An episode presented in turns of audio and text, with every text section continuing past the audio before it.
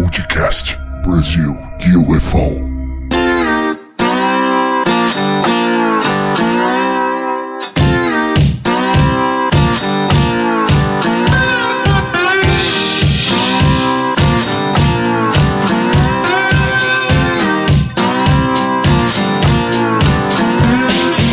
Olá, sejam muito bem-vindos os amigos ouvintes do podcast Brasil UFO. Hoje iniciando o episódio de número 17.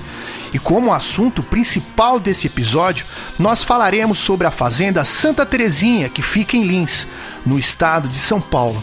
Mas antes de darmos início, gostaria de agradecer a audiência do programa que nos acompanha pelos agregadores de áudio através do YouTube ou quem prefere ouvir direto pelo nosso site, que é o brasilufo.com, lembrando que é a escrita internacional, a escrita do Brasil com Z.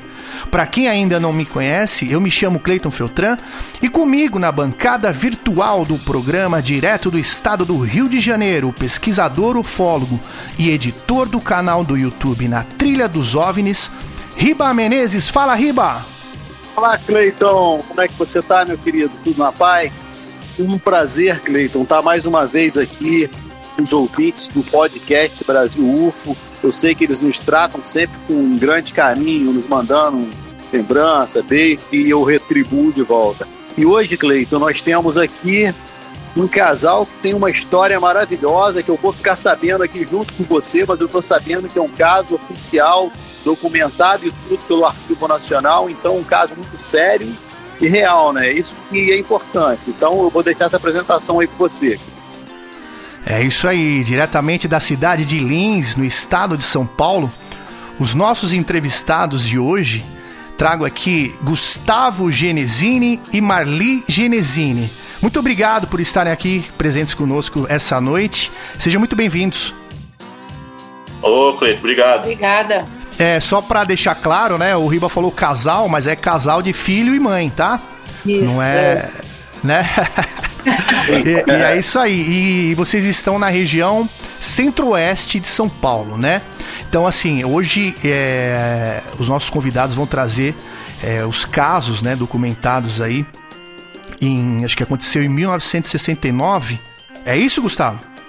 Isso, é, o que está documentado foi em 69. Foi em 69, mas provavelmente os casos tenham sido registrados até antes, né? Mas a gente vai falar ao longo do, do, do programa, tá? Só lembrando aqui os amigos e ouvintes do podcast Brasil UFO, é, ou você que está chegando agora, que nós sempre traremos casos de avistamentos registrados no Brasil e no mundo compartilharemos nossa opinião sobre os casos abordados aqui no programa.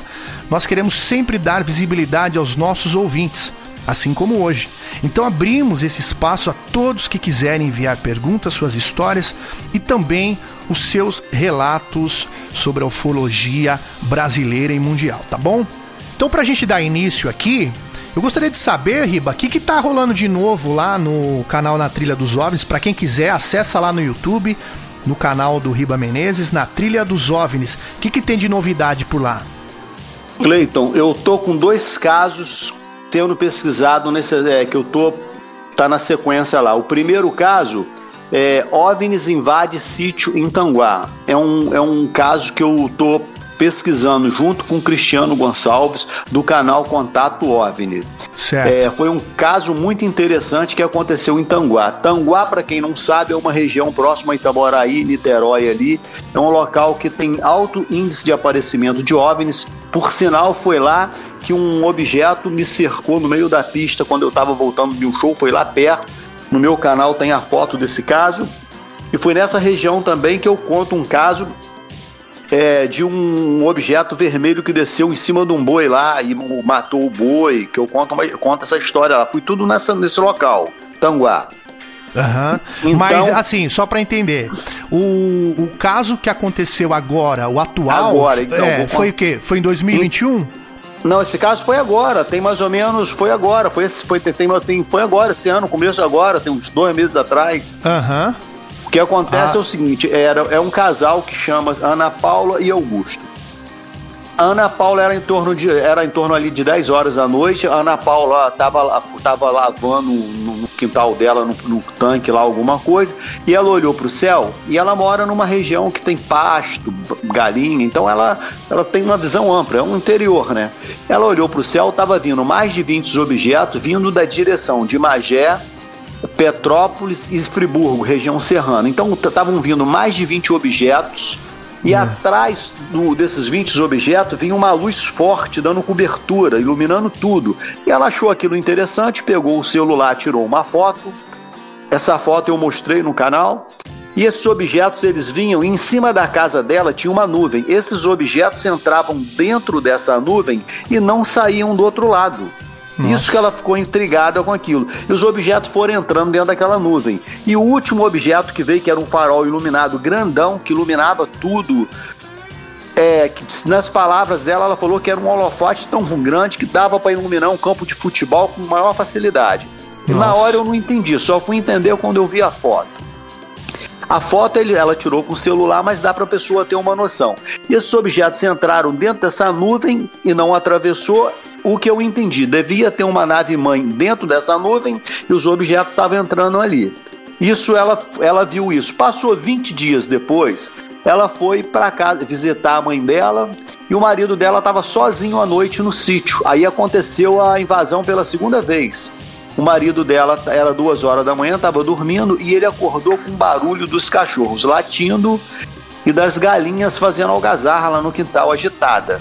Uhum. Ele pegou, foi pro. Ele abriu a porta foi pro quintal. Quando ele chegou no quintal, tinha mais de 20. Tinha assim, diz ele, uns 20 objetos, tudo em cima assim do, do pasto da casa dele. A, a, a, altura assim de uns 6, 7 metros do pasto. Nossa. Alguns estavam em cima da casa dele, ele tirou a foto de um objeto. Ele falou que parecia ferradura, mas dava, dava, dava impressão assim que era um bumerangue, aquele, os objetos tipo bumerangue. Tinha uns 20 um dos objetos se aproximou tanto da árvore da mangueira que queimou a mangueira. Queimou uma outra mangueira também que nós fomos lá e uma parte do, do do, do mato lá estava queimado. E ele ficou com muito medo daquilo, ele pensou em embora dali porque ele estava espantado e os objetos ficaram ali uns 20 minutos sobrevoando o pasto Uhum. E ele entrou em contato com a gente. Um, um inscrito no meu canal entrou em contato, contou a história. Aí foi eu, Cristiano Gonçalves, do canal Contato OVNI, e Vinícius Pacheco. Foram nós três. Fazer a vigília lá. E nós montamos uma vigília no sítio dele, ficamos lá. Quando deu ali 10 e pouca da noite, começou a aparecer um objeto piscando, pulsante, muito forte, luz metálica. E quando ele chegou na nossa direção assim, o Cristiano perdeu um pouco o foco, falou assim para mim, Riba, é, joga a lanterna no, no, na ponta daquela mangueira. A mangueira tava assim uns 50 metros, a gente joga o, a lanterna na ponta daquela mangueira para eu poder me pegar bem na direção do objeto. Só que quando eu joguei a lanterna na direção da ponta da mangueira, automaticamente o objeto lá percebeu, viu. Aí ele se apagou. Nossa. Quando, o objeto se apagou na hora, Cleiton. Aí eu falei, Cristiano, ele tem a lanterna, ele percebeu. Aí ele ficou uns 5 minutos apagado, daqui a pouco ele tornou acendendo de novo. Aí o Cristiano falou, será, Rip? Eu falei, é assim. Ele falou, acende a lanterna de novo, Rip, joga na direção dele. Eu acendi a lanterna joguei. Eu não gosto de jogar o, o lanterna nesses objetos, porque eu tenho medo da gente se tornar uma presa fácil. Ah, ele pode, sim. Ele pode achar certeza. que a gente. Tá, mas eu não gosto. Mas a gente ficou tão intrigado, o Cristiano falou, não, Riba, joga, vamos tirar fazer esse teste. Cara, quando nós jogamos a lanterna, quando eu joguei a lanterna dele de novo, automaticamente ele se apagou. Aí o Cristiano Gonçalves falou assim: Riba, ele percebeu, é com a gente mesmo. Aí o que aconteceu? Passou uns minutinhos, ele se acendeu e ele soltou umas duas sondas assim. Eu fiquei até com medo quando ele soltou aquelas sondas, eu fiquei com medo daquilo entrar no modo invisível e se aproximar da gente ali. Só que eu não vi sondas ao nosso redor, não, mas ele soltou duas sondas. Aí nós tornamos a jogar a lanterna em cima dele, ele se apagou. Aí nós percebemos que era, ele tinha percebido o objeto. Aí filmamos, conseguimos fazer uma imagem desse objeto, tá lá no canal. Não é um, é um, objeto piscando lá. E quando ele chegou lá próximo do morro, ele tornou a soltar duas sondas. Depois ele desceu atrás do morro. Então a gente tá com esse caso, eu, eu, a gente lá no meu canal e o Cristiano Gonçalves do Contato OVNI, nós estamos pesquisando esse caso de Tanguá. Nós iremos voltar por esses dias agora para continuar o trabalho lá numa outra região que tem uma visão de 360 graus. Esse é o primeiro caso. O segundo caso que eu estou entrando também agora é o projeto Onix. Você quer que eu fale? Dá tempo? Pode falar, claro, pode falar. O projeto Onix é um projeto super interessante e Eu sempre falo nas minhas vigílias que eu vi o meu. Eu, eu, meu primeiro avistamento, eu sempre costumo dizer que arrebentou portas e vidraças. Eu não vi OVNI, o meu primeiro avistamento, eu vi duas naves discoide, três horas da tarde, e elas ficaram paradas 20 minutos em São Fidélis. Foi isso que o meu primeiro avistamento. Eu morava em São Fidélis, só que quem pesqui... só que nessa época, quando eu vi esses objetos lá no final de 79, 80 ali, uhum. nessa época já tinha uma equipe do Vanderlei Pena, que é um escritor e parapsicólogo, e ele era ali da, amigo da, da Irene Grank, que é a matriarca da ufologia. Eles sim, eram sim. tão avançados eles eram tão bem informados, o grupo de ufologia dele era tão bem informado, que quando eu vi aquele objeto lá, ele já tinha uma equipe dele lá na minha cidade pesquisando, e eu não sabia, cara. Olha só. E ele lançou um livro que chama-se Projeto onde que eu achei uma coisa incrível aquilo.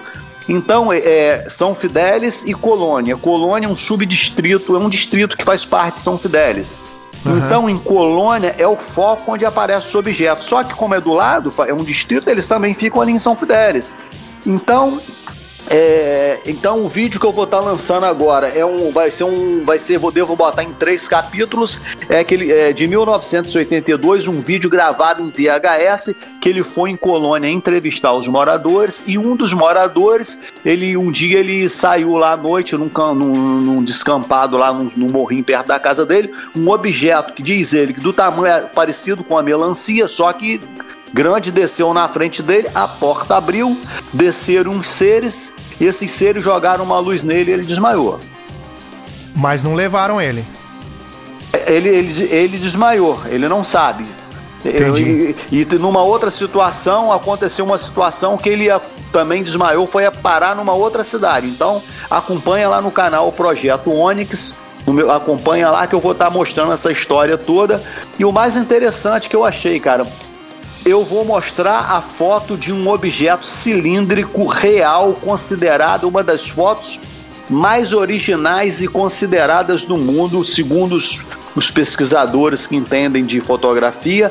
E o que aconteceu que me chamou mais atenção ainda, esse amigo meu, que é o escritor Penas, o, o Vanderlei Penas, que escreveu o livro, que é o parapsicólogo que fez parte da Irene Grank, é. ele falou: Riba, eu tô te mandando uma foto de um OVNI impressionante, considerado tal. Ele fez muito é, palestra para o estado do. para os cadetes da MAN.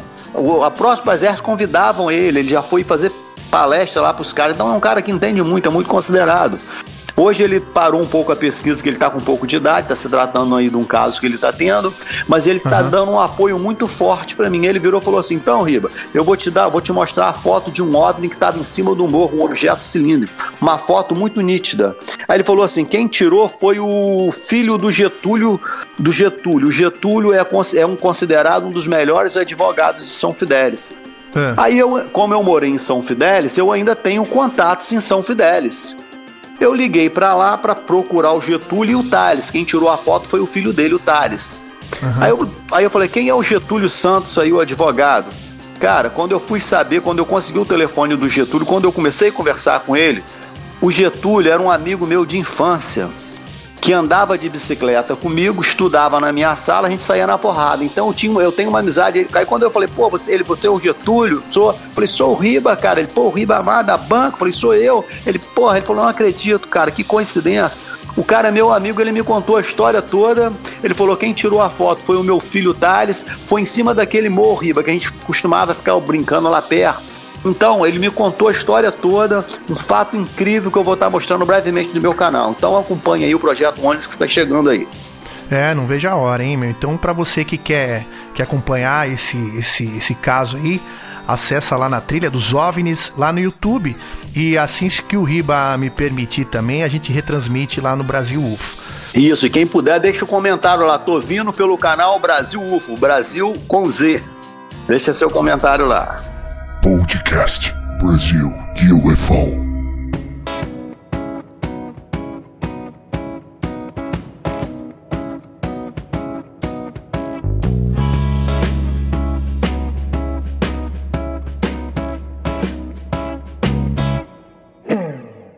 Uma outra coisa que eu queria mencionar aqui também é sobre um caso que aconteceu agora nesse mês de agosto, que aconteceu lá na Indonésia. Porém, tem outros casos muito parecidos, né? Não sei para quem acompanha lá no Instagram, Facebook, é, o nosso canal lá no Brasil UFO, vocês vão é, poder ver o caso de, de uma aparição que teve na Indonésia. Não sei se você acompanhou, Riba, isso aí também é, de, um, de uma, uma figura assim é, em cima de uma nuvem, né? E ela lembra, essa figura, ela lembra muito a imagem assim de Nossa Senhora. Alguns, é, teve alguns comentários, né? E teve um comentário também, até feito pelo, pelo Hangar 18, né? Que poderia ser ter sido um, algum lance de, de pareidolia, né? Para quem não sabe, pareidolia é quando a gente olha, por exemplo, a nuvem, ela tem um formato de um cachorro. Você fala, nossa, parece com um cachorro. Oh, nossa, agora parece que eu tô vendo um rosto. Agora parece que eu tô vendo qualquer coisa que você relaciona a algo que a gente é, conheça, né? Porém, essa imagem é uma imagem assim que, na minha opinião, ela está acima da nuvem, por mais que ela pareça uma nuvem, ela sim, ela tem um formato é, de, um, de uma cabeça ali e até assim relacionei assim uma imagem de uma de uma santa, né? Será que antigamente as pessoas que viam imagens sagradas, imagens de santos, será que não foi algo desse tipo? né? Para você que está nos ouvindo agora, né? Será que os nossos antepassados eles confundiam a, a casos ufológicos com casos sagrados, né? É, seriam separados? Seriam tudo a mesma coisa? Como convidado, é, vamos fazer o seguinte então. O que, que você acha, Marli, de tudo isso aí? De pessoas assim, de. de é, eu sei que acho que você ainda não viu o canal, mas quando você puder, você visita é. lá o nosso Instagram, você vai ver essa imagem aí que parece uma santa assim em cima da nuvem, parece uma imagem sagrada. É, você, já, você já viu algo assim? É, é, não, é, se não você ou alguém assim conhecido teu já viu algo desse tipo assim, de ver, de ver coisas diferentes assim ao nosso redor, na nuvem assim? Não, assim, a gente vê o que você falou, você vê o, o, formato de uma nuvem, né? Parece um santo, parece, mas não em cima. E eu gostaria de ver, eu quero ver essa foto, porque Então, então tá bom. Depois então você é, dá uma é, é. depois você dá uma conferida lá, porque eu não é acredito. Eu não uhum. acredito que seja você, os antepassados viam a imagem de santo e podia eu não acredito. Eu acho que era santo mesmo que via e tem nada a ver com esse eu falo disco voador, né? Vocês falam OVNIs. No tempo nosso aqui que aparecia era disco voador. Então, uhum. eu sou do tempo do disco voador. Aham, uhum, aham. É. é. então tá bom. E você, Gustavo? É, eu, eu vi essa, essa imagem aí também, bem nítido, né? Parece a imagem de Nossa Senhora mesmo. É, parece é. Um, um, ser ali, né? É... é, tá bem assim, em cima da nuvem, né? Bem, bem torneado, né? É que nem a Marli falou, né? Normalmente a gente associa, é, a gente tende a separar as coisas, né? O que é OVNI é OVNI, disco voador, mas quem sabe, né? Que é, o disco voador, ele, ele, ele vem de um, de um lugar do, do universo. O, o essas imagens sagradas vêm de outro lugar do universo. Lugar é. que tem planetas nossos aqui é, da nosso sistema solar que é formado por gases, né? Tem planeta que é formado por água, no nosso caso aqui chama Terra, mas é o planeta da água, né? E assim por é. diante. Então, quer dizer, dentro do universo, dentro do, não tô nem falando da nossa da nosso sistema solar ou da nossa Via Láctea. Eu tô falando o universo muito grande, né? Coisas que podem chegar até a gente e a gente não pode chegar até eles, né? Então, uhum. essas hipóteses, é, é, eu, eu gostaria de assim levantar para quem está nos ouvindo que por que não? Da mesma forma que é, no passado a Marli viu coisas, é, é, o Riba também viu, presenciou, no caso do Riba, ele viu a, a, as naves mesmo, né? É, viu também um ser diferente na estrada, para quem quiser ouvir lá. É, logo no começo do nosso podcast, o Riba tá falando sobre esse ser que ele viu na estrada, né? Então, assim, é, eu também já vi seres dentro do meu quarto, já vi vozes, já vi, já vi, já vi coisas que, que a que a física não explica.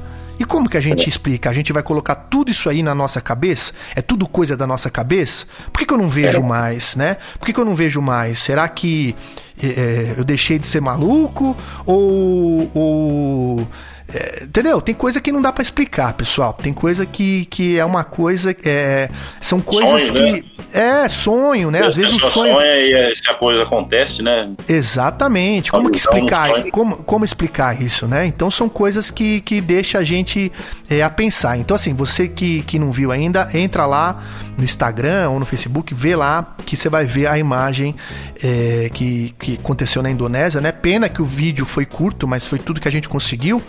Mas dá pra, pra ter essa, essa imagem nítida. Depois você mostra pra sua mãe, tá bom, Gustavo? Cleiton. Fala, Riba. O interessante é que a Marli, é, ela falou um caso muito. Ela falou um negócio que eu achei muito interessante, né? Ela falou assim: no meu tempo era disco voador.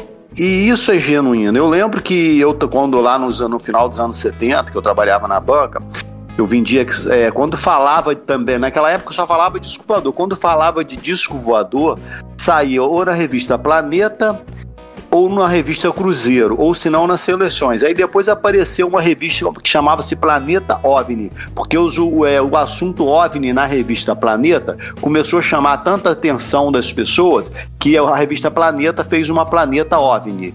Aí foi ali que começou o começo das outras revistas. Então, naquela época, quando o cara tirava uma foto de um objeto e colocava lá, era aquilo mesmo, porque não tinha esse, é, é, esse fake que tem hoje em dia no computador, que Edição, hoje em dia né? a pessoa monta aquelas mentiras, um montão de coisa montada e bota lá, mas aquilo é montado. Na época da Marli, essa época era uma época legal, porque as pessoas falavam disco voador. Aí hoje já, já, já mudou para OVNIs, objetos voadores não identificados, quando é a pessoa não tem certeza e não sabe o que viu. Eu, Marli, é. quando vi a primeira vez, eu vi disco voadores. Eu vi duas, duas dois discos. Disco voador, para mim, a palavra é, diz, é redondo, prateado, aquela coisa clássica, discorde. Foi isso que eu vi. E eu vi num local que acontece muito, que São Fidélis ali, aquela região. Então eu tenho saudade dessa época que a Marli falou aí, que nessa época era a coisa acho que era mais real. É, eu vi muito de dia, era prateadinho. É mesmo? Aonde? Lá em, na Fazenda Santa Terezinha? Na Fazenda, porque eu morava na Fazenda, né? Eu sempre morei ah. lá até os 14 anos. Quando ele apareceu a primeira vez, interessante que o meu pai, ele apareceu aqui no Clemente Ferreira, que é um hospital, né? Primeira vez, ele apareceu aqui em Lins e até a mulher pediu água para a mulher, tudo. É a história lá do, do, Clemente Ferreira. Mas o meu pai, ele duvidava, ele ria, ele falava: Eu não acredito nisso, eu não acredito nisso. E aí a gente morava na fazenda, eu e mais dois irmãos, numa casa. Aí quando chegou a noite, a gente foi tudo dormir, que a gente era pequeno, tinha ali uns nove anos.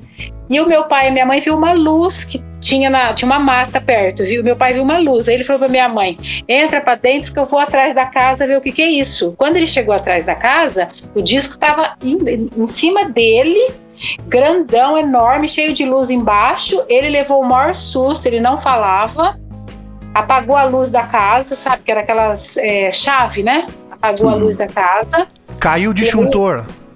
Caiu o disjuntor, caiu, ele entrou para dentro. A minha mãe perguntava o que foi, ele não falava, ele não conseguia falar. Bom, aí tá, aí passou, né? Ele ficou assim, sem falar. No outro dia, eles. Aí depois a luz voltou. Quando ele subiu, ele sumiu, a luz voltou. E aí no outro dia, eles foram lá atrás da casa para ver o que tinha acontecido. Todos os varal da minha mãe, que naquele tempo era varal de arame, né? Os, os varais estavam todo, tudo torto, tudo assim, de um formato só igual. E era uma coisa interessante, só que é tudo em zigue-zague. Os, aí o meu pai avisou, né? Ficaram sabendo. Aí foi televisão, tudo, só que ninguém conseguiu ver. A televisão ficou lá na época, ninguém conseguiu ver. Quando a, as pessoas da televisão tudo ia embora, ele aparecia de novo. Era assim, só aparecia pra gente lá da casa. Uhum. Então, e... esse, esse caso aí foi documentado, no caso.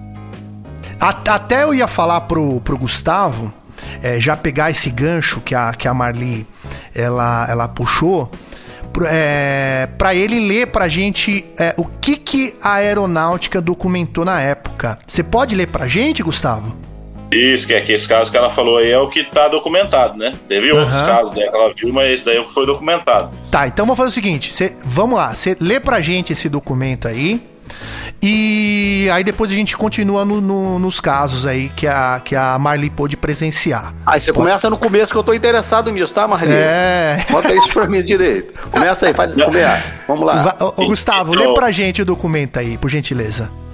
É, só vou explicar assim como que eu cheguei nesse documento, né? Que eu cresci com ouvindo essas histórias né, do meu avô, da minha avó, né, da, da minha mãe.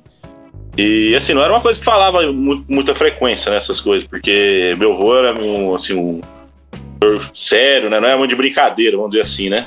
Uhum. Então, eu, não, gostava muito de ficar falando isso daí, de medo dos outros da risada tal, né? Que naquela, antigamente tinha essas coisas, né? Até hoje é e... é assim, viu, Gustavo? É, até hoje, né? Falo, às vezes eu falo pra amigo meu essas histórias, tudo é dá risada, né? Mas... Tem, tem, que saber pra quem falar, viu, meu? Não é todo mundo é. que, que aceita isso, não, viu? Eu, eu nunca vi, eu tenho, eu tenho vontade de ver, mas eu nunca vi. E, mas aí, como eu cresci essas coisas, então a gente começa a ter interesse no assunto. Não, tal, eu vou te, e eu vou te falar, viu? Normalmente, quando um familiar vê, o outro também vai ver. Então, por exemplo, é. se você tiver acesso a essa, essa fazenda aí, Santa Terezinha, é capaz de você ir lá e ver, viu, meu? E até hoje acontece casos lá? Então, é isso que eu ia comentar. A fazenda tem até hoje, tem. Eu sei o lugar que aparecia, tem. Tinha casa até pouco tempo atrás, tem uma outra casa lá ainda em pé.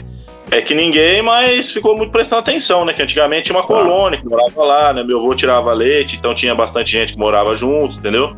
Uhum. E então acho que era mais. O pessoal reparava mais, né? Eu não sei se até hoje, às vezes, pode ser que ainda apareça, né? Porque eles tinham muito interesse naquela área lá. Aham.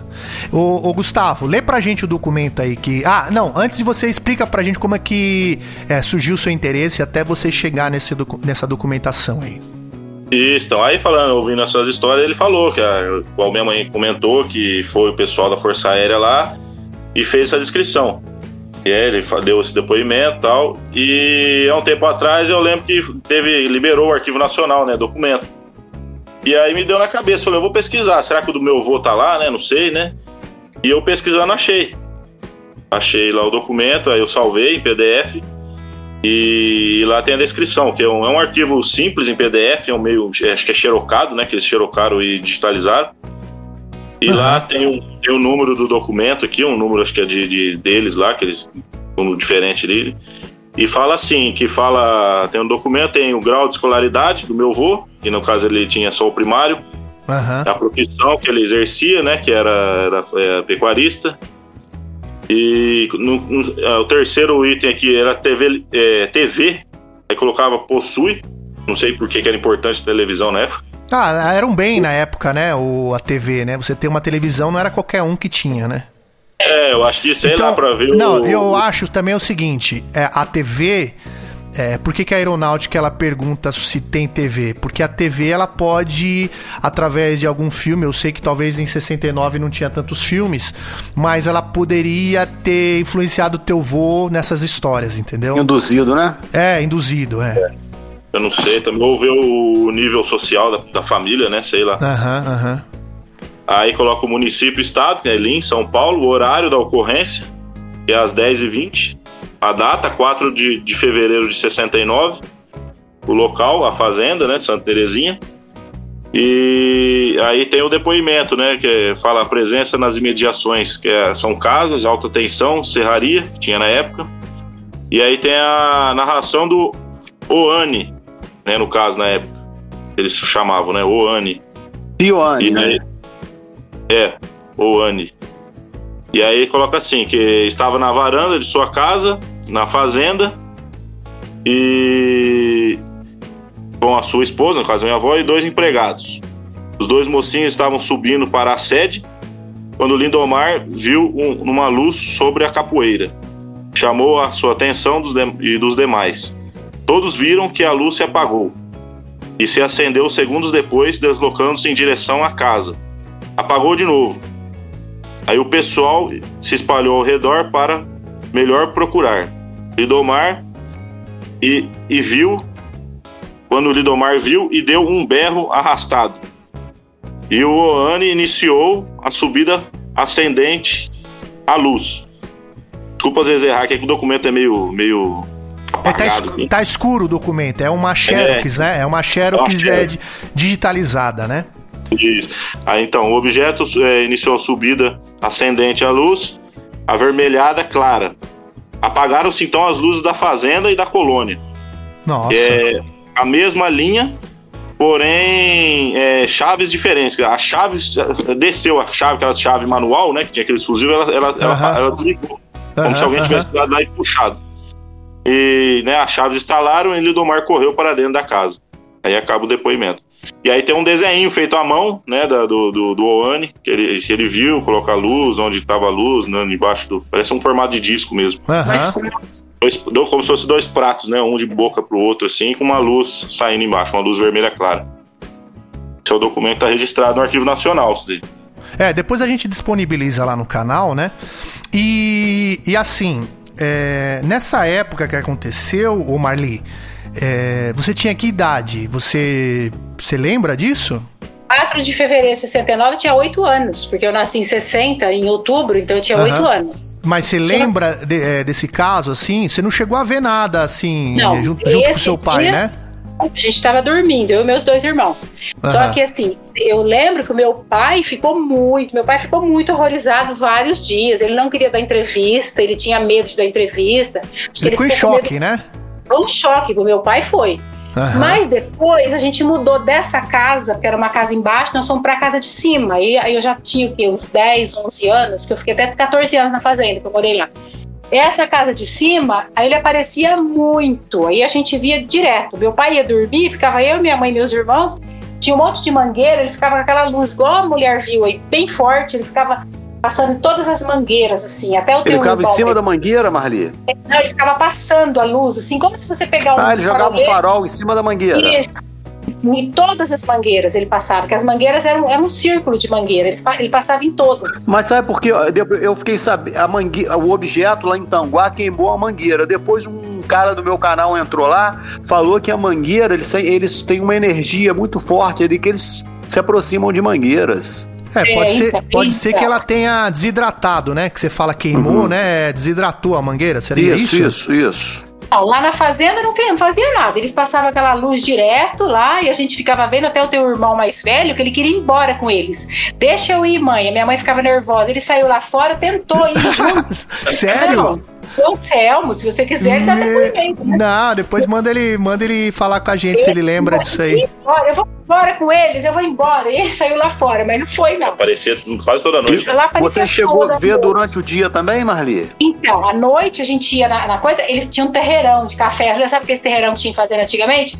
Terreirão Aham. de café. Ah, e quando você ficava lá, a gente já estava acostumado, a gente não tinha nem medo. Aí ele já aparecia aquela luz, ele vinha, ficava em cima do terreirão, a gente ficava olhando ali, meia-noite. Ele gosta muito de aparecer bem à noite, bem de noitão, meia-noite, tudo. E aí, quando a gente ia para a cidade, que eu morava lá, tinha minha tia na cidade, a gente estudava na cidade. E o meu pai ia buscar a gente à tarde. Quando a gente vinha embora, cinco horas assim, meu pai falava lá o disco voador, ó, ele ficava acompanhando o nosso carro do lado. Era prata, né? Era prata. Isso aí eu vi muito de dia. 5 horas da tarde. E, Marli, acompanhava o que, que você viu? Ele era redondo? Como é que era o objeto Era durante como o se fosse, é isso que o Gustavo falou, como se fosse dois pratos, um em cima do outro, prateado. Sim. E aquilo, porque não é avião, que podia falar assim, ah, é um avião, mas ele Sim. seguia a gente na estrada de terra, ele seguia a gente até a fazenda, e meu pai falava assim, olha o disco voador lá, gente, olha, e a gente falava, ai, pai, não é, é, olha lá ele. Teu Ele pai não seguindo. ficava com medo? Não, a gente já não tinha mais medo, a gente já estava acostumado com ele, porque a gente via Nossa. sempre, sempre. Era muito. E eu não vi um ponto. O Marli, você lembra de você é, você conseguir, já que vocês viam com tanta frequência, de, de ter visto alguma janela, alguma coisa assim nesse objeto? Não, não, nunca vi nada de perto, nunca vi. A gente via mais assim de longe, sabe? Aham. Meu pai que viu de pertinho. Meu pai, quando viu de pertinho, falou que ele era grande e embaixo ele tem um monte de luz. Embaixo tem coisa embaixo, tinha coisa embaixo. Mas ele Aham. ficou tão apavorado, mas ele, meu pai viu de perto, assim, ó, em cima do meu pai, meu pai viu. aham. Tanto é que ele perdeu até a voz. E ele falou que era um negócio grande, cheio de Nesse luz. dia, embaixo. seu pai estava no pasto? Não, meu pai tava com a minha mãe na área ali, tava Ah, ah, na, fazendo. perto da um- casa mesmo, né? É, aí vira aquela luz vindo da mata, e aí, que nem o Gustavo falou, parece que apagou. Aí meu pai ainda falou: vamos, vamos ver o que, que é isso, vamos lá atrás da casa. Aí meu pai viu aquilo de perto, em cima dele, ele foi o único que viu. Não, os outros não viram. E foi aquele pânico, né? Tem uma história também, mãe, que você viu em cima do poste. É, ele ficava em cima do poste nesse terreirão. Ele ficava lá em cima do poste. Sou transformador, né? Transformador. E aí ficava embaixo, ficava aquela coisa redonda, aquela luz dele, bem grande, redonda embaixo. E ele ficava em cima. Nossa, a gente via muito. Ô, muito. ô, ô, Mali, se lembra se você ouvia algum ruído desse objeto, não? Não, super silencioso. Não tem nada de barulho. A gente Olha nunca só. ouviu nada. Era só luz mesmo, ele e nada. Mas eu vi muito. Pode falar, ai, não acredita. Eu acredito que eu já vi. Aí tinha também uma luzinha, né? Menor que passava, onde tirava leite, né? Ela ficava andando. E não tinha uma história, né? É, é tanta coisa que a gente, né, faz tantos anos isso, né? É, provavelme- provavelmente essa luzinha menor é a sonda, né? É o que o Riba falou lá na, na outra É. história lá, que, de, que a nave, as naves maiores vão soltando menores, né? Talvez ali pra ir até perto, né? Você mora a quantos quilômetros dessa fazenda Santa Terezinha hoje?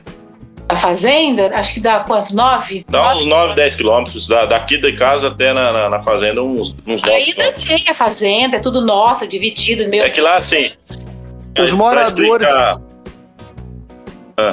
Ó, Os moradores atuais que ainda moram lá, vocês já procuraram conversar com eles para perguntar isso, se alguém já viu, vocês já mostraram esse documento, já contaram para eles os casos que aconteceram, se eles têm alguma coisa para falar, vocês já procuraram saber isso por lá?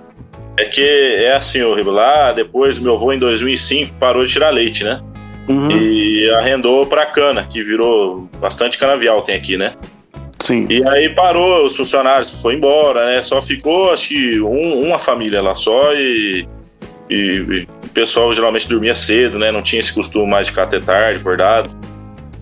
Porque hoje em dia, é, antiga- é, hoje em dia, com o advento da televisão, do celular, as pessoas realmente ficam dentro de casa assistindo filme, fica assistindo, um, vendo um celular, ninguém fica É. mais no quintal olhando para o céu. Mas eu tenho quase que certeza que se esses objetos ficavam por lá pesquisando aquela área, jogando farol, é que ele tem interesse em alguma coisa por ali. Eu acredito que se tiver algum morador lá se interessem por isso e se propor a ficar olhando de vez em quando, eu tenho certeza que eles vão ver coisas ainda. Porque não é possível um objeto a ponto de seguir o carro do teu pai, do teu pai ver aquela nave metálica. Aqueles objetos estão lá ainda, com certeza. É porque Eu precisa. também acho. Eu também acho. É, Eles é estão por tem ali. uma família que mora ainda lá. Você tem amizade com eles, ô Gustavo? É, tem. Tem uma família Você que mora acha que você conseguiria é, mandar, por exemplo, você chegar lá pra eles, é, tentar gravar um áudio no WhatsApp, você questionando ali pra tentar, pra gente tentar pesquisar esse caso aí? Falar sobre esse documento oficial que você tem. É, o rapaz que mora lá hoje, ele na época ele não, não morava lá, né? Ele mudou pra lá faz pouco tempo. Aham.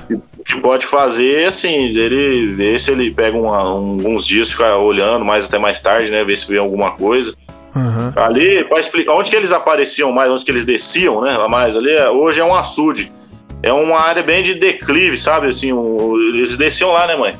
É, Eles, eu não sei por que eles tinham interesse naquela área lá. Eu não sei. Sabe, É sabe de uma coisa? Normalmente, lugar que vira açude é que foi explorado, foi cavado, né, Pra pegar alguns minerais, né? Normalmente, por exemplo, É. pra você pegar ouro, para você mina d'água. Lá. Então, mas pra você pegar, por exemplo, ouro, pra você é, fazer, como é que chama quando faz o, o garimpo, né, do, do ouro ali? É, é Aham. tudo nessas minas, né? Mina d'água, tal, tal, tal. Seria que essa, será que essa região de vocês aí não seria uma região rica assim em minerais pra esses objetos terem tanto interesse? Eu já pensei até nisso. Tem petróleo, sabe que não tem nada? Não, lá tem assim, você cava 40 centímetros, você acha água. É muito rico lá. Olha Iago. só. Tá vendo? Deve ser um local que tem muitos minerais, cara, com certeza. É, então. Deve ter minerais, nióbio, alguma coisa interessante lá. Gustavo, eu acho que se você um dia estiver andando por lá e procurar conversar com aqueles, aqueles moradores, principalmente os mais antigos, você pode ter certeza que sempre tem alguém que viu alguma coisa. Devagarzinho eles vão falando, você vai saber de muita história por lá, eu tenho certeza disso. Ou se não, a gente marca um dia aí que, que tiver todo mundo já bem já pra fazer uma, uma vigília também, né? Se, se o pessoal da fazenda permitir, a gente passar uma Não, noite lá verificando lá se tem alguma alguma anomalia ou não. O que que você acha? Bom, pode ser, pode. Com certeza, não. Eu tenho acesso lá. A, gente, a minha mãe tem a propriedade lá. Eu vou direto lá. Só que a gente não fica à noite, né? A gente vai durante o dia e depois vai embora. É, mas a, a intenção é, é- é passar ali meio que à noite, né? Pra verificar, Sim, porque nem, que nem, por exemplo, a, a Miley tava falando. é, o horário de aparecer OVNIs é esse horário mesmo ali, três da manhã, duas da manhã, é o horário que eles aparecem, que talvez até porque não tenha tanto movimento, né? Pra, pra, pra, pra registrar, né? Sabe que a gente ficava. Você lembra daquelas portas antigas que tinha janelinha?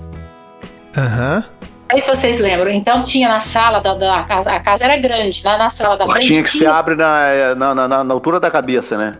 É, aquelas portinhas que você ia pra ver quem é. Antigamente tinha aquela portinha.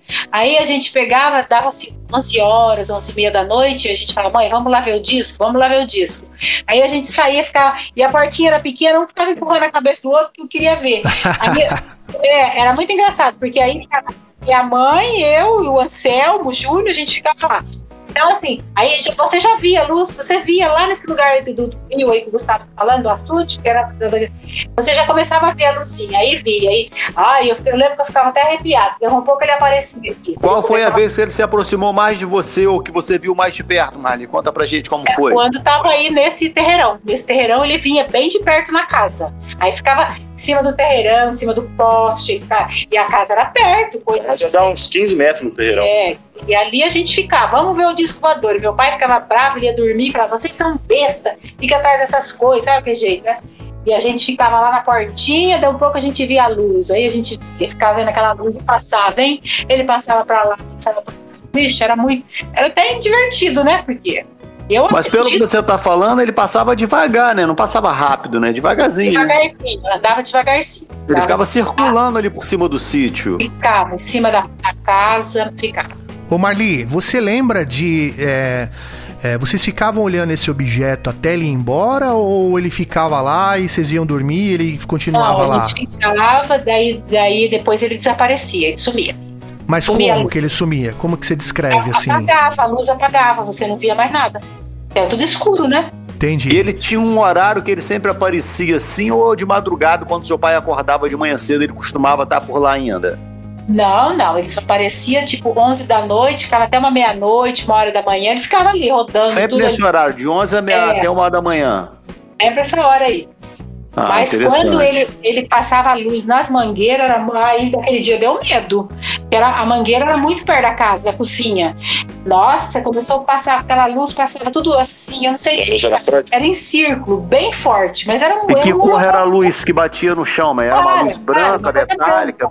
É uma Ah. poten- potência de luz, né, meu? É uma. É, É um, é- é como se fosse igual a moça falou, de coisa de futebol, de Era estádio. uma luz. Já viu aquela Era. solda elétrica? Era daquela cor assim, branca? A luz, que cor Tudo era? branco, é. Igual, não, igual de estádio de futebol, aquela luzona Ah, assim, luz, estádio. luz de refletor um- de estádio de futebol, luz holo- branca. holofote, né? Holofote, né? Isso. Aí ele passava de uma, não sei, na época, eu não sei quantas mangueiras tinha lá, mas era bem grande, era bonito. Aí passava tudo, ele ficava passando na mangueira pra lá e pra cá. O tempo Caramba, inteiro. hein? Mas o foco de luz iluminava o quintal todo, era um foco Não, assim que só só iluminava as a mangueira. Só a Só a mangueira. Ficava tudo Entendi. no meio das mangueiras. Um foco Sim, sim. fechado, né? Foco É. fechado, igual lanterna quando dá aquele foco fechado. Isso, igualzinho, é. Vai passando nas mangueiras. Ô, ô Marli, você lembra se você, por exemplo, você via a- alguns animais assim, é, você sentia a falta de alguns animais ou, ou percebia alguns animais até machucados? Não, É. não, isso não lembro. Não, acho que não. Vocês chegavam a comentar com os vizinhos assim que moravam na região ou, ou ficou pra vocês esse daí? Eu não, sabe, eu não lembro. Isso aí eu não lembro. Eu lembro que tinha um empregado que morava no meio do. Tinha a casa da gente, então eh, tinha um pasto, né? Então tinha um empregado que a moça era nossa cozinheira. E ele tirava leite, né, com meu pai. Então eles moravam bem perto da nossa casa. E aí o disco voador também é, passava esse holofone na casa deles, direto. Lá na casinha deles, lá. No meio do. Dava pra ver a casa deles, que era perto da nossa. Aham. Eles são vivos ainda? Então, eu acho que ele já faleceu. Eu não sei se ela, mas eu não sei nem onde que ela anda. A Sim. Nice, não sei. Mas eles também chegaram a ver bastante. Mas os empregados da fazenda do meu pai, tudo viu. Eles tudo viam. É que já faz muitos anos, né? Eu já tenho 60 anos, imagina. Sim. Quantos anos faz isso, né? Então, Meu É. pai morreu já faz três, tá todo mundo morto. Então, Não, e um caso documentado pela aeronáutica, né? Sim, Pelo que a senhora sim. está contando, é um caso muito real. Com É, certeza. e, ô, ô, ô, Clay, Oi. E eu pesquisando isso daí no Arquivo Nacional, eu achei outros casos aqui de Lins, né, no mesmo período. Quer dizer, bate né, com o período de Sim, habitação. que pode ser o mesmo objeto, né? E quais, É, quais casos de- eram? Se eu não me engano, tem um, faso, um caso famoso do dia que aconteceu em Lins, hein?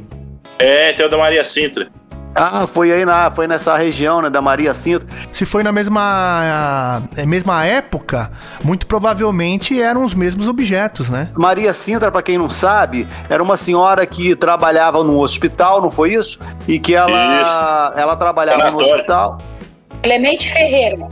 Isso. Clemente É, Ferreira. Essas- ela trabalhava no hospital e um objeto desceu ao lado do hospital, diz ela que era uma como se fosse uma cúpula branca e aquela uma mulher desceu pedindo água, falar acho que é um baúba, aquela alguma coisa assim, a mulher falava que queria uma É, ela falava embaúra. embaúra, Isso. alguma coisa assim, a mulher pedia água e a mulher encheu o cantil de como se fosse um cantil, deu a água para a mulher. A mulher, aí ela foi até, a mulher entrou dentro daquele, daquela, da- daquele objetozinho pequeno que estava ali e aquilo subiu, a dona Maria Sintra. Inclusive, se eu não me engano, quem foi atrás desse caso, eu vou procurar saber que o Marco Aurélio Leal, se eu não me engano, há pouco tempo, tá, foi atrás desse caso aí. Tem o áudio dela dando depoimento dela. Mas não foi Sim. ela que ficou toda molhada depois que eles subiram? Teve uma que ficou toda molhada, que jogaram. É, Então foi- caso. Então é nessa região, essa região aí já é conhecida por ter esses casos. E, é, tem no Arquivo Nacional que estava pesquisando, tem documento também de avistamento de dentro da cidade, pessoa que viu o objeto à noite, entendeu? Aham. É, como Então foi uma época meio ela. movimentada aqui. Sim, sim. E lembrando que 1969 foi quando o homem foi pra Lua, né? Então É. tem. Pode ter sim relação é, é, nesses casos aí. Eu acho que foi uma época rica de avistamentos, hein? Essa Sim, época aí sim, que sim. aconteceu com a dona Marli, o pai dela, Maria Sintra, né? Aham. Tanto que o Gustavo acho que ia falar que tinha, tem um áudio, né, Pra quem quiser. é, é, da, da Maria Sintra falando, é, dando um relato, né? E ela fala, até acho que no relato, se eu não me engano, não, mas eu não sou louca, né? Porque ela trabalhava, ela trabalhava num, num sanatório, não é isso? É. Isso. Então, Pra então. dormir à noite tá. lá, né? É, mas É. ela era funcionária, né? Isso, mas sei lá, né? O pessoal ali. é, tem até um, um- Eu não sei se foi o, o Marco Antônio Leal que entrevistou na, na época. Marco Aurélio. Marco, é, como é que é o nome dele? O Marco Aurélio, acho que ele fez a. Eu não tenho certeza, não. Se, eu, ouvi, É. se eu não me engano, foi o Marco Aurélio que voltou lá, fez um trabalho bacana. Eu vou Isso, confirmar que- isso aí. Que fez ali o áudio, né? E, e ela, ela conta, né? Ela ali, você percebe que, que, o, que o testemunho dela é um testemunho real, né? Um testemunho quente, assim, do que ela viu. Só que é, muitas pessoas, por ela trabalhar nesse lugar, é, levaram pra esse lado, né, Gustavo? De, de chamar ela ali, que tinha visto coisas e tal, né? Meio que tiraram o sarro dela nesse, nesse, nessa É, um situação, pelo né? local, né? Que era um sanatório, então já vai. Mas é um caso clássico da ufologia, né, Com Cleiton? certeza, com Ela certeza. teve contato, né? Ela, ela já viu, ela falou que é uma, uma moça meio loira, parecia ser loira, né? Sim, distinção. É, vocês sabem o que aconteceu com ela depois? Não, conta pra gente aí. Ela ficou com um problema no rim. Muito sério. É, isso é verdade. É. É. Muito sério. Ela- acho que ela já morreu. Ela teve um problema seríssimo no rim depois disso senhora aí. chegou a conhecer ela pessoalmente? Não, não, eu não sei quem é. Ela, ela era uma enfermeira, na verdade, lá do Clemente Ferreira, Sim. né? Ma- Mas, a, viu, Marli, você acha que esse problema no rim foi em decorrência desse contato que ela teve com os seres? Foi. Diz- dizem que foi. Depois Ah, é? disso aí, ela ficou sempre com problema no rim seríssimo. Olha só. Quem pode também, que acho que lembra mais coisa que eu, porque eu tinha 8, 9 anos, o Anselmo é mais velho que eu, meu irmão. Eu Uhum. acho que se um dia vocês puderem conversar com ele, o Anselmo deve. Porque o Anselmo, meu irmão, ele era meio maluco. Ele falei pra você que ele queria ir embora com o disco voador. Ele deve saber mais Então ele coisa tem- que eu ainda. E Eu depois eu vou ele pegar em off aqui o contato da senhora aí e eu tenho vontade de fazer uma matéria junto com o Cleito aí, se ele conversar com o Cleito aí, pra gente poder fazer uma matéria, né, Cleito? Pra gente Não, vamos lá. no nosso canal se, aí. Se vocês toparem, né? é, conversar até, viu, Gustavo, com seu irmão, conversar com as pessoas aí envolvidas aí, que vocês têm contato na fazenda, né? É, pode É. falar, Marli. É o tio, né? O Anselmo. É tio meu. Eu acho que ele Ah, tem tá. mais coisa pra falar do que eu, o Anselmo. E ele mora em Lins ainda até hoje? Olha aqui. Ele é muito bom pra conversa. Eu acho que ele conta Ah, pra então vocês. ele deve saber de coisa. É, qualquer, co- qualquer coisa a gente até faz um, um especial aí também, é, É. junto com o seu irmão, né? E até pra quem tá ouvindo a gente aí, né, ficou curioso nesse caso aí, pra quem tiver conhecimento de parentes que estiverem nessa região aí, região de Lins, região centro-oeste, região ali de Bauru, né?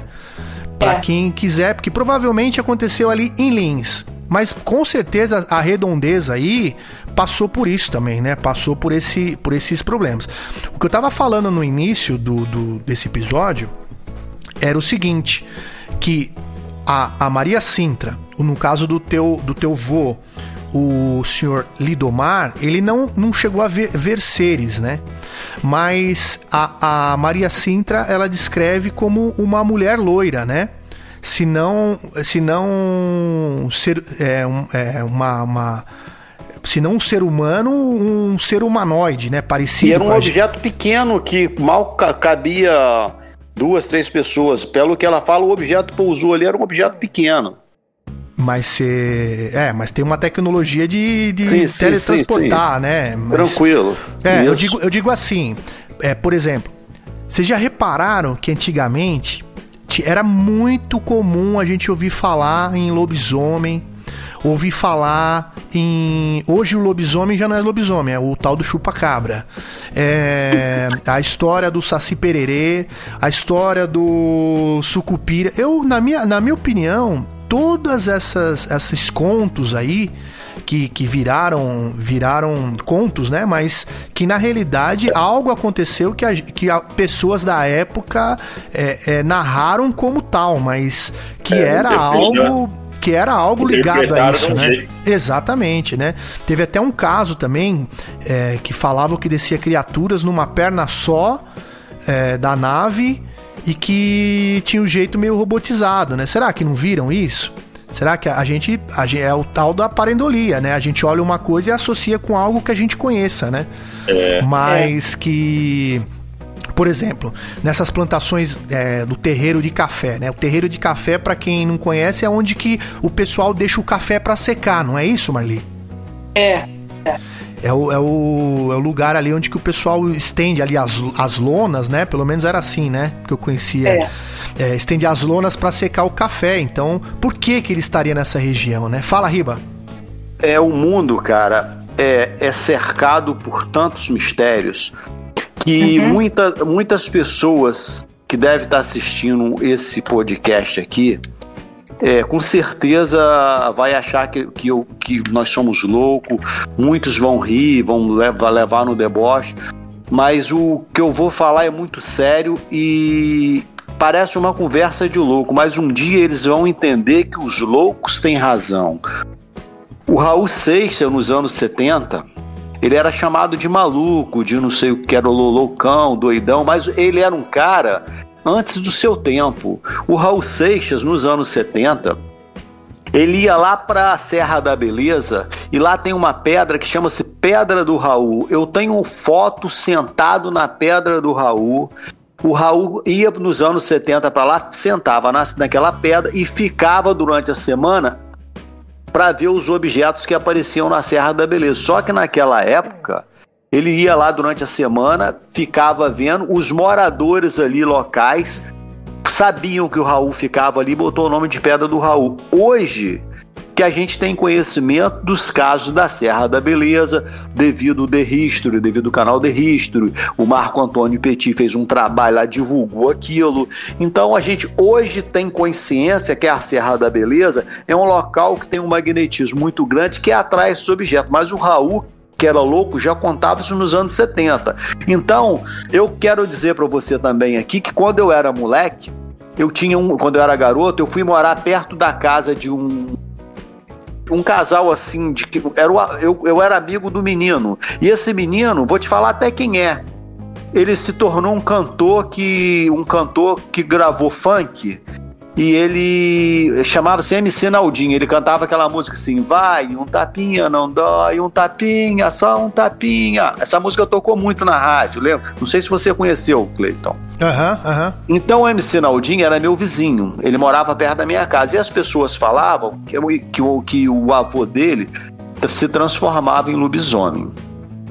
Aí um dia eu conversando com, com a, alguém da família dele lá, e, aqui, e, aquilo aí era um comentário que rolava. E um dia eu cheguei a ver o avô dele, o avô dele ficava sempre assim, meio estranho, assim, num quarto tal. E a mãe do Naldinho comentou comigo que realmente acontecia aquilo, que ele se transformava em lobisomem. Aí um dia eu, aí eu acho que essas coisas também, eu não sei do que se trata, pode ser um caso espiritual também. Aí eu vou entrar no xamanismo. O Maurício Eloy, ele é de São Paulo, ele é um fólogo, um pescador, um pesquisador do xamanismo. E ele, na, eu estava assistindo uma live com ele no canal, agora, semana passada, no canal de um amigo meu. E ele comentou nessa live que é, tinha o xamanismo ele, ele, ele é muito forte na, ali é como se fosse o voodoo vamos dizer assim para vocês entenderem mais fácil da África ali ele falou que tinha um local lá que uma onça estava atacando, estava atacando a tribo lá e comendo algumas pessoas. O chefe da tribo, xamã, ele se transformou numa onça e foram lá e foi atacar lá o a outra a onça que estava atacando a, a, tribo. E se você parar para ler sobre o xamanismo, os índios navajos lá nos Estados Unidos, ele deixou uma, uma maldição naquele, naquele rancho Skinwalker, uhum. que é super famoso. Quem quiser ler, bota aí no YouTube, no rancho Skinwalker. A, a, tribo dos navajos, é, ele tinha um xamã. E houve algum problema lá naquela região lá que os índios moravam nessa, nessa, nesse rancho Skinwalker e eles foram expulsos dessa terra e eles jogaram uma maldição. Depois que esse, que esse xamã jogou essa maldição no rancho Skinwalker, até hoje aparece esses, isso tudo que você está falando, no Rancho Skinwalker aparece seres que parecem lobos, aparece lobisomem, aparece bicho com dois metros, aparece OVNI, é, pessoas, o cara, vende, o cara vendeu o sítio porque não aguentou morar lá, de tanta coisa estranha que acontece lá. Então, cara, essas coisas existem, as pessoas não devem brincar com o que não conhece, e se tiver dúvida, eu aconselho que vá nesses locais e passe uma noite, passe uma semana, que eu tenho certeza certeza que eles serão os loucos, assim como Raul Seixas e assim como eu me ponho também um pouco nessa. Porque no mundo existem coisas que nós devemos ver para acreditar. Se tem é. dúvida, vai nesses locais onde que acontece, que esse, que esse véu da inocência dos seus olhos com certeza vai cair. Não, e outra, né? Se você fosse um alienígena e você tivesse o poder de viajar pelo universo é, pela galáxia, por, por portais dimensionais, por tudo isso é, você não se apresentaria como um alienígena para os seres humanos. Você, é, se você tivesse esse poder aí, você se transformaria em, em seres aqui do planeta, seja é, se transformar num ser humano, você pode se transformar num cachorro, num gato, num passarinho, enfim, em qualquer, é, qualquer ser que já exista aqui no planeta para você passar desapercebido, né? Eu, eu acredito nisso, sim, que, que todas essas. Toda. É, que nem o pessoal fala, né? É, já tem, é, com certeza, alienígena é, no poder entendeu? De algum modo ou de outro, quando eu falo poder, eu falo o poder mundial, né? O poder ali é, dos mandatários mundiais, né? Então eu acredito que, que tenha coisas que os caras é, é, sempre me questionam, né, no canal, né? Mas por que que os caras não chegam e desce lá no gramado da, da Casa Branca? Meu, não funciona assim, cara. Eles já estão aqui há muito tempo e de alguma forma a gente, é, é nosso entendimento ainda não está preparado para para tal coisa, né? É, você... Sabe o que eu acho, menino? Fa que o, fala, uni o, o, universo é uma coisa. Tem tanta coisa que nós vamos morrer sem saber nem mais. Um pouquinho a gente sabe, a gente não é sabe verdade. nada. Também acho. É? Também é. acho. Ô, ô Marli, você lembra de algum caso aí que te contavam aí da tua região aí, de criaturas aí, de, de coisas paranormais assim que, que viam aí na tua região? Não, Olha, eu, você quer dizer, eu não tô entendendo assim o que você tá perguntando. Que tipo de coisa? Não, para- assim, por exemplo, que nem a gente tá falando aqui de lobisomem, de. Bicho, sim. de, de bicho, de. de, é, de, de vampiro, de cara assim que se Alguém chegou a transforma- ver algum ser lá no quintal caminhando? Houve comentários assim do seu pai ou de algum de alguém que tirava leite? Chegou a ver seres passando, caminhando? Alguém chegou a ver alguma coisa? Ah, quando a gente é pequena, esse pessoal que mora em fazendas, desempregado, conta muita coisa, sabe? Você não vai naquela estrada porque lá tem uma coruja que fica lá na, na porteira e ela conversa. Então a gente não começava de medo. Tem essas, essa- essas coisas aí, sempre tem em fazenda, quando você mora em Ah, fazenda. sim. Ah, sim, com certeza. É. Mas tia, assim, é, eu nunca vi nada, então eu não posso te falar. E a única coisa que eu vi quando eu fui ter nenê na minha vida, que, Ah, que apareceu um homem pra mim, que eu tava muito nervosa quando eu fui ter minha filha. E aí a, a cesariana né, não pegava, né, a, a anestesia. E aí Ah. eu fiquei sentada. Aí veio um enfermeiro no, no tempo, era um homem, todo de branco, de máscara, que nem a gente tá usando. Pôs a mão assim na minha cabeça e falou: Filha, não se preocupa. Você vai ter um, um filho bom, que nunca vai te dar trabalho. É, vai ser uma, uma coisa maravilhosa que você vai ter. Olha Então só. não fica nervosa. Aí eu, aí eu fui me acalmando. Eu lembro que eu olhei, era um homem. Eu olhei e fui me acalmando. Quando eu perguntei pro médico, depois que fui tirar os pontos, quem é aquele homem que conversa? Ele falou: ninguém conversou com você. Então, assim, é, também acredito, e eu acredito, que isso eu vi, eu acredito muito né, em pessoas que voltam, que morrem, voltam. Eu acredito em espiritismo, eu acredito muito, porque eu vi isso, eu vi. Entendeu? Aham, Ninguém me aham. falou. E realmente tive uma filha maravilhosa, que é a Mirella, mora em Fortaleza, nunca me deu trabalho. Nem ela, nem o Gustavo. Ainda eu falei, Gustavo, quando eu fui ter você, o homem não veio me falar nada. Ninguém veio falar de mim. Ixi. Não, mas assim, vou te falar, eu já tive essa experiência na minha vida. Então, Olha só. é, Mas, Mas- ô, ô, ô Marli, você acha que é, na tua cabeça hoje, é, você acha que, que é o que a gente falou, né? Que é, é, não tem explicação, né?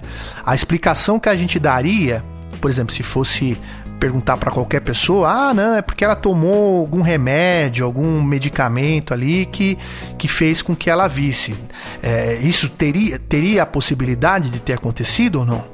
Jeito nenhum, não. Isso aí foi muito nítido, foi muito assim. É como que eu tô conversando aqui com você, você tá conversando comigo, e eu pergunto, ó, quem conversou comigo? Ninguém conversou com você. Foi assim que o médico falou. Ainda eu olhei, eu vi o médico esperando com a mão, sabe? Secando a mão. Ele tava, com, ele tava com a roupa dos enfermeiros do hospital. Ele tava todo de branco, máscara branca, tudo, e era um homem. Pôs a mão, na- pôs a mão na minha cabeça, isso eu senti. Mas, Mas, isso ele- aí é Não, pode sei falar, lá. pode falar. Você acha. Ele te acalmou, assim, você acha? muito, muito. Eu fiquei muito calma. Pra mim, pra mim era espírito, né? Eu acredito. E veio ali. Aham. E Mas é, você acha que não tem nenhuma ligação? O que é espírito é espírito e o que é, é, é ufológico é ufológico. Você acha que não tem Ah, nenhuma não é. ligação? Eu Acho que não, né? Eu acho que não, porque também, não sei, a gente morre e acaba, né? Eu acho que não acaba. Eu acredito que existe o mundo espiritual, o mundo encantado e o mundo ufológico. Esse caso, a Marli, na- na- pelo que ela comenta aí, ela já teve experiência espiritual boa, um ser de luz que foi lá acalmar ela, era o primeiro filho. É. e acalmou realmente e, e, e disse que era uma criança boa que estava a caminho e foi. Então era um ser de luz espiritual que aconteceu com a Marli. E a Marli também teve experiência ufológica. Então a Marli é uma louca igual a gente, abençoada. Com certeza. Isso aí, é, é isso mesmo, é, sou louca Somos e, aí. e é verdade. Abençoado. E o mundo é dos loucos. Nós, um, pelo menos, a gente vai morrer, Marli, sabendo. A gente não morre inocente. A gente vai morrer sabendo que nesse mundo tem coisas. Deixa eu te falar, não é que a gente é louco, a gente é abençoado e a gente é a mais. Isso. Então, é É. diferente dos outros, é, sabe? Não, mas eu Então, falo a gente louco com a ironia. Com a ironia É, boa, então. eu quero dizer que eu prefiro ser esse louco do que esse, do que um tapado que nunca viu nada nessa vida. Isso, eu é pelo isso menos vou, eu vou embora nesse mundo sabendo que não estamos sozinhos, seja no mundo espiritual, seja no mundo ufológico ou seja no mundo encantado. Nesse É. mundo tem coisas e nós somos testemunha disso, né, Marlia? Ô, bicho, e como? Isso aí. Podcast Brasil UFO.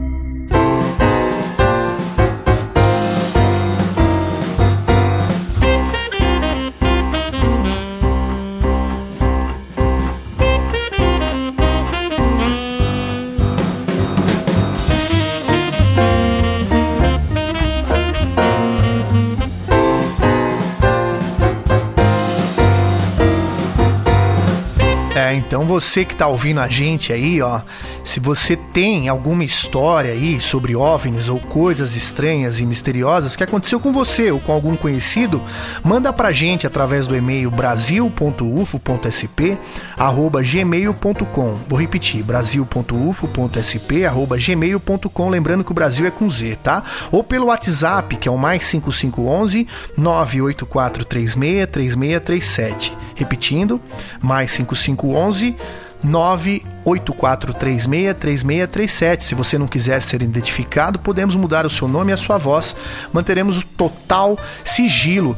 Você também tem, é, já teve casos assim, Gustavo, de ver alguma coisa assim é, que você não sabe explicar? Ou algum amigo assim te contou alguma história aí? Ah, Cleiton, eu, eu já vi assim algumas luzes no céu, assim, mas não, não dá pra ter certeza do que, que era, né? Que às vezes o pessoal fala que é satélite, que é. Uhum. É, mas assim, igual a minha mãe, não. Eu queria ver. É, porque assim. Não, às vezes que eu falo assim, quando eu falo para os ouvintes se viu alguma coisa, não, não quer dizer que seja só no céu, que seja só é, como se fosse algo que esteja voando, né? Ainda mais hoje, né, meu, que a gente tem que tomar muito cuidado, porque hoje, é, numa época que cada vez mais os drones estão mais é, com tecnologia, tem, tem casos de drones que o cara senta no drone e sai voando hoje em dia. Hoje já é possível isso, né? É. Então, assim, a gente tem que tomar cuidado com, com esse tipo de caso, né? Porque são, são muito é, parecidos com alguns avistamentos, mas que é, para um olho treinado dá para identificar. Ainda mais que o drone é, ainda ele não voa sem, sem ter a hélice, né? Então dá para você escutar é. o barulho ali da hélice e tal, né? Mas eu, quando eu falo assim, eu digo assim, é, casos, é, até esses dias eu tava lembrando, né? Um caso é, que uma amiga me contava que ela via quando pequena e ela tinha, era claro assim, igual a Marli falou pra gente aí do do caso aí do enfermeiro, né, passando a mão na cabeça dela e conversando com ela, essa amiga, ela contava para mim que ela, ela via, é, quando ela ia no banheiro dela, da, da casa dela, ela via ela, mas com a cara toda cortada. É, é, não a imagem dela, ela via a imagem dela e do lado dela uma pessoa igual a ela, como se estivesse numa outra dimensão e o espelho era outra dimensão. Era ela toda cortada. Agora, como que você explica isso? Né? É. Se você vai falar um caso desse com uma pessoa é, que não acredita, que é, é. Tem um, tem um pessoal lá no canal que tá lá pra ficar dando risada, pra ficar é, é falando que tudo é balão que tudo que tudo é né então esses casos assim é complicado é, você discutir né pessoas que não acreditam elas não vão acreditar nunca né não importa que você ou você tenha a mente aberta ou você não faz parte da, da, da, loucura, né? Essa loucura a gente tende a, a falar, seja aqui no Brasil UFO, seja na trilha dos OVNIs, seja no canal do Cristiano, que. Como é que chama o canal do Cristiano, Riba? Contato OVNI. Contato OVNI, seja no canal do Carlos, seja no canal da Valéria e do Paulo. É, e depois a gente Valéria passa... Canevale, né? E Isso, Paulo Ribeiro. É, é, que é, que é, é o... Abduzino Grace. Abduzino Gray. O do Carlos é... Moreira é máquina, é máquina de Mistérios. Máquina de Mistérios. São e assim amigos. assim por a do Wagner de, de São José do Rio Preto, né? São José do Rio Preto também é... tem um canal muito, muito bacana. Que, eu, que eu esqueço a sigla a, do, do, do canal dele. É SJ São José do Vale do Rio Preto. Isso. Então assim, pessoal, é, quem que tá aí tá, tá, tá atrás da verdade, né? Até, até o ponto que, que, que vão nos calar, né? Mas a gente tem que trazer a verdade. Fala, Riba. Ô Marli, você Oi. tem eu não sei, eu, é, eu, eu, é, quando você era criança e de, naquela época também, a gente não tinha tanta informação conforme a gente tem hoje, né?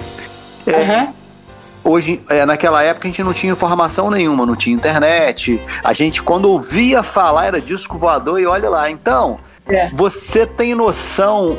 É, eu não sei se já caiu a ficha para você, se você tem noção que o que você viu naquela época é um caso que se você pegar um estádio lotado de pessoas, você vai tirar dois ou três e olhe lá, tiveram a chance de ver o que você viu, uma coisa de outro mundo. Você tem noção do que você viu e hoje você isso te chama atenção, isso te despertou. Você tem noção, assim, caiu a ficha para você? É, eu penso assim que é que nem você falou, eu sou privilegiada de Deus. Eu vim aqui. Você tem essa noção, né? É. Porque você sabe que o Gustavo, quando tinha dois aninhos, ele sumiu num clube que a gente foi, o Gustavo. Sim. Esse aqui. Ele chegou lá, era dia da criança, dia de Nossa Senhora Aparecida. Quando foi umas nove e meia da, da manhã, aquele clube lotado de gente, tem lago, tem tudo. Ele sumiu. E aí começamos a procurar, começamos a procurar, e deu no alto-falante, nada. E meu marido foi até lá em cima, no, no campo de futebol, procurou todo lugar, procurou o Gustavo. Eu já tava, eu já enxergava até o Gustavo em todas as crianças que eu via, e não via o Gustavo. Aí eu tive que ligar para minha mãe e contar a verdade. Falei, mãe, o Gustavo sumiu, acende uma vela para Nossa Senhora Aparecida, porque o Gustavo sumiu.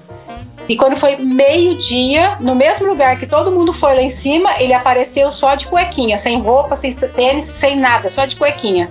Não sabia onde, eu não sei onde o Gustavo foi. Não sei. Nossa. Perdeu o tênis, perdeu tudo? Tudo, tudo, ninguém sabe. Ele veio, ele não, ele, de ele não falou nada. Você lembra Não, disso, Gustavo? Ele tinha, acho que dois ou três aninhos, ele ah, tinha. pequeno, Nossa. pequeno. Era pequenininho. É, então é assim, coisas, eu acho que eu sou privilegiada de Deus, entendeu?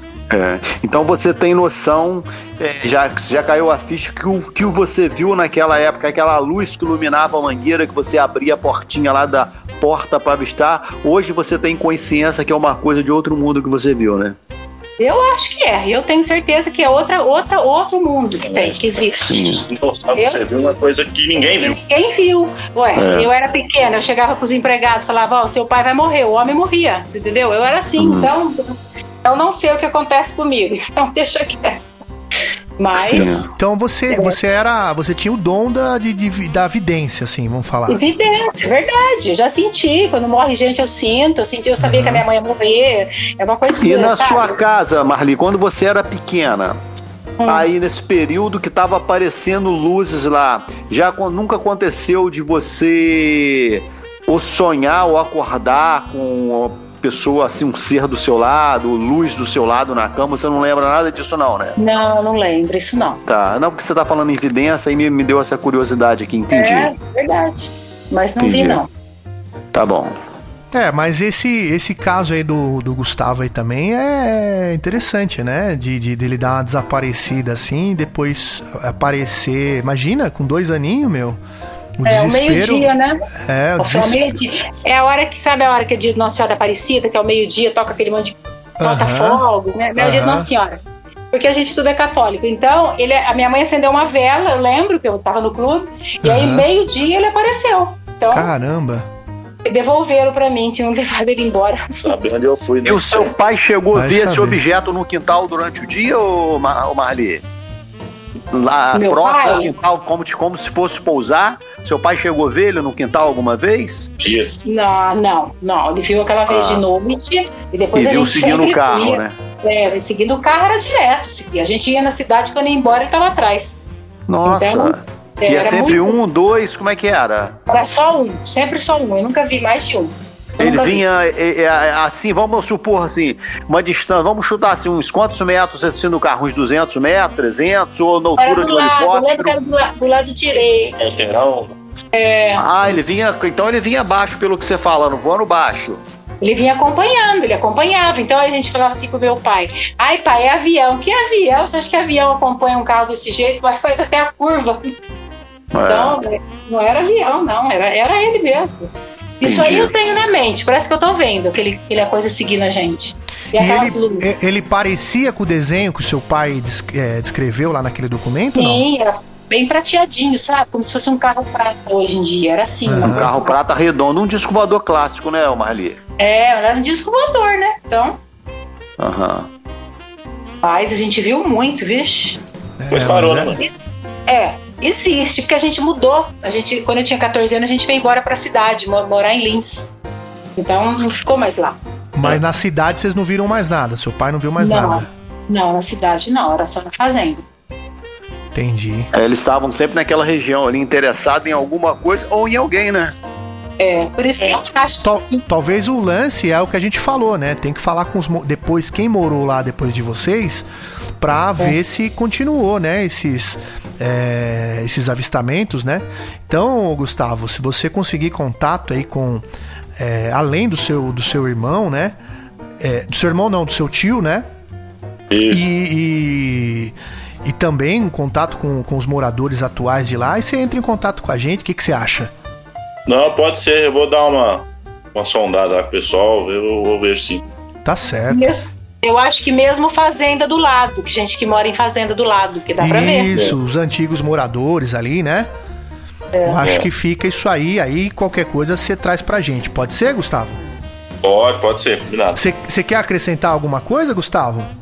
Não, não, tranquilo. Acho que o depoimento era esse. Acho que, né? Então é isso- Se for então isso- lembrando mais de alguma coisa, a gente vai passando. Isso, é isso aí. Você quer acrescentar mais alguma coisa, Marli? Não, eu já falei até muito, né? Imagina, imagina. Eu acho que o que você falou aí só enriqueceu aí é, para quem, para os interessados aí no assunto. Você quer falar mais alguma coisa, Riba?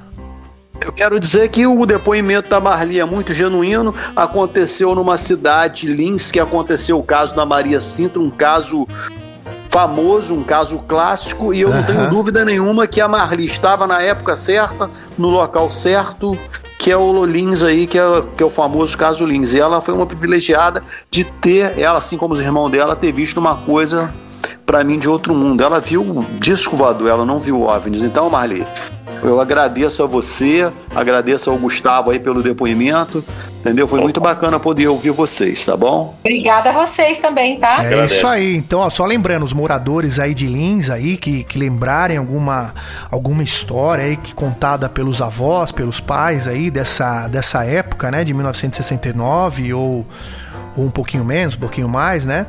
É, depois vocês trazem pra gente, entrem em contato com a gente pra gente continuar essa história, lembrando que que o Gustavo vai conversar com o tio dele, né, que é o É o Anselmo. que é o Anselmo, né? E se ele tiver mais histórias aí, também a gente dá, dá sequência aqui na, na parte 2. É, e no meu canal. Oi. O Corinthians falando, no Oi. meu canal lá na Trilha dos OVNIs, no final do canal tem lá o meu telefone, tá meu e-mail. Se alguém aí que mora nessa região de Lins aí ou no interior aí souber de alguma coisa, algum vídeo, alguma história interessante, entre em contato comigo ou com o Cleiton, também aqui do canal Brasil UFO, que a gente vai contar a sua história e colocar aqui no canal na Trilha dos OVNIs e no Brasil UFO. Vai ser uma honra contar a história de vocês. Com certeza. Obrigado, Gustavo. Obrigado, Marli, viu? Pela Obrigada participação aqui com a gente aqui, viu? Falou, Obrigada a gente que agradece. tá Bom, Valeu, pessoal, pela atenção, pelo carinho, principalmente pelas participações no canal, pelas mensagens de carinho. Nunca deixem de acreditar no que o seu coração lhe diz, saiba que a verdade prevalecerá no final, demore o tempo que for. Forte abraço a todos vocês e até a próxima. Tchau, tchau, pessoal!